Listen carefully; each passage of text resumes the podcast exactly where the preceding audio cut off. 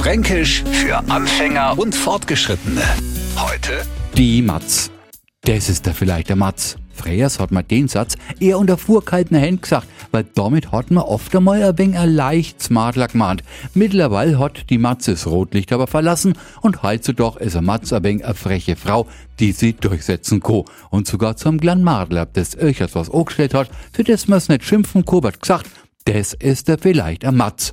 Für alle Neufranken war Mats bisher vielleicht nur ein männlicher Vorname, genau, Mats Hummels zum Beispiel, der Fußballspieler, aber der hat mit unserer fränkischen Mats halt überhaupt nichts zu tun.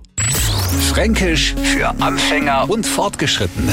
Täglich neu auf Radio F und alle Folgen als Podcast auf radiof.de.